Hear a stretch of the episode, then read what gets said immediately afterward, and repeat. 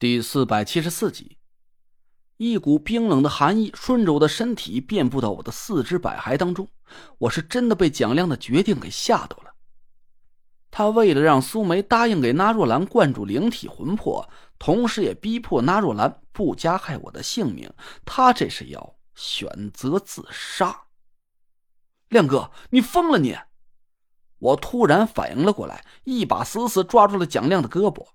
蒋亮朝我咧嘴一笑，说：“陈爷，就您这小身板啊，真不成。以后没有我蒋秃子在您身边啊，您自己可多加个小心，可千万别让人给揍了。”说话的功夫，蒋亮手腕一翻，轻轻就挣脱了我的手。一把雪亮的匕首突然出现在他手上，我疯了一样的去掰他的手腕，但是蒋亮的劲儿可比我大了不知道多少，我怎么也拉不住他。蒋亮笑嘻嘻的看着我，眼看着匕首就要落在他的心口之上。就在这个时候，花姐突然像一头发了狂的野兽一样，不知道怎么就一眨眼冲到蒋亮的身边。蒋亮吃了一惊，手上一缓，匕首扑哧一声插在了花姐的胳膊上。花姐死死扑在蒋亮的胸前，一只胳膊挡住了蒋亮的心口位置。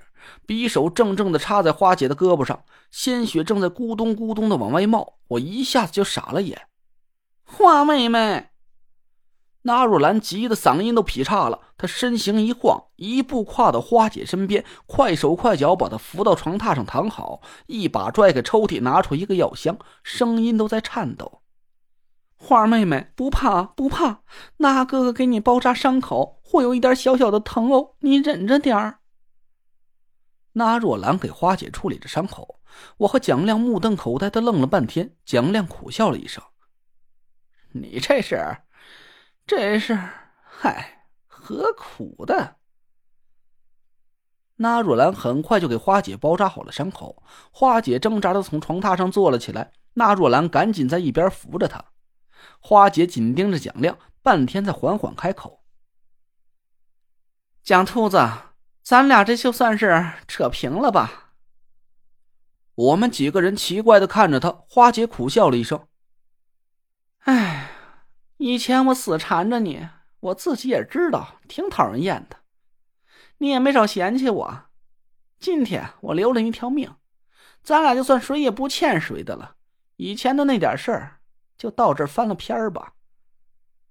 翻翻篇儿。”我们几个人一起瞪大了眼珠子，简直就不敢相信自己的耳朵。听花姐这意思，她这是想要放手了。我的天，我的天哪！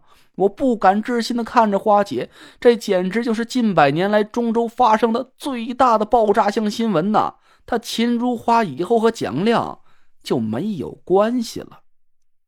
蒋亮和那若兰也瞪圆了眼睛看着花姐，一脸不敢置信的神色。花姐冷哼了一声，说：“衣不如新，人不如故。哼，我秦如花啊，哪就不如那个黄脸婆了？论身份，我是堂堂的中州收藏界顶级鉴宝师，她就是个洗衣服、做饭、伺候人的老妈子。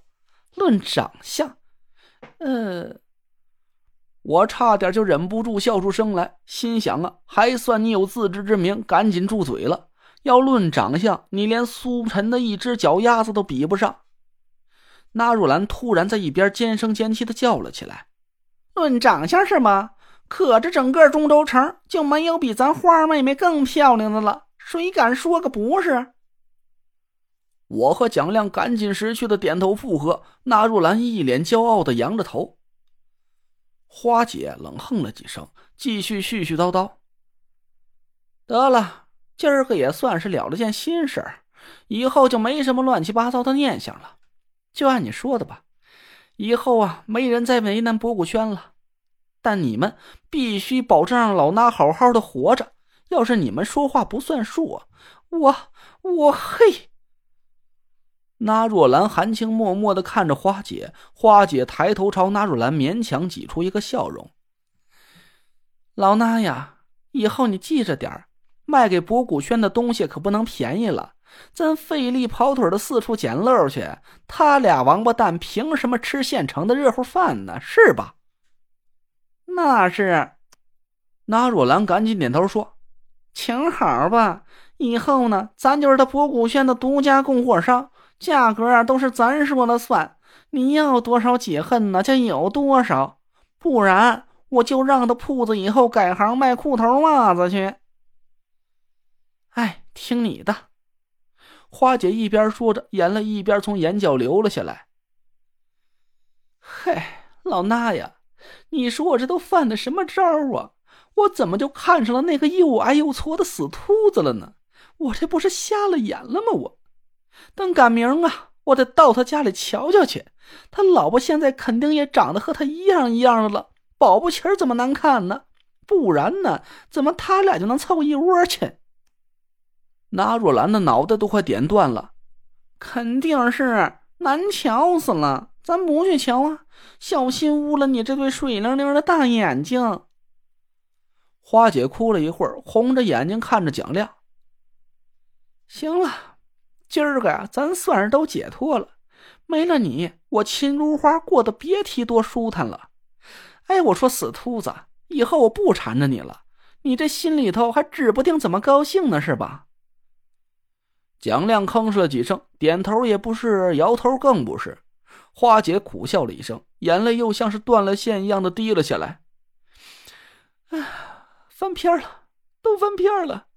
以后我好好的，老衲也好好的，你也好好的。花姐突然一声就嚎了起来，她捂着脸猛地冲出了门。我们几个目瞪口呆的傻站了半天。哎哎！花妹妹，你怎么这就走了？仔细那伤口，哎呀，德福啊，德福！德福手忙脚乱的出现在门口，纳若兰跳着脚嚷了起来：“赶紧的，开车送医院去！有什么事麻利的通知我！”哎呦，祖宗喂，你还这杵着干嘛呢？你倒是快去呀你！哎哎！德福一阵风似的卷出了院子，我和蒋亮对看了一眼。一起无奈的叹了口气。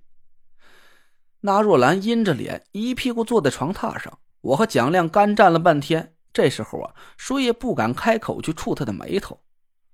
过了半天，那若兰突然跳起来，一胳膊把桌子上的水果、茶壶、茶杯都扫在地上，尖着嗓子嚎了起来：“还不快滚！等那爷请你们吃席呀！来人呐，给我插出去！”哎，不劳大驾，不劳大驾，我们自己滚。我和蒋亮赶紧马不停蹄的滚出纳若兰的宅院，回到车上，我们俩同时抹了抹脑门上的冷汗，长长的舒了一口气，缓了半天神我奇怪的看着蒋亮。哎，亮哥，纳若兰身上那天鞋，就那事儿，你到底怎么知道的？蒋亮咧了咧嘴，神神秘秘的把嘴凑到耳边上。我要是说这是您师傅告诉我的，您信不？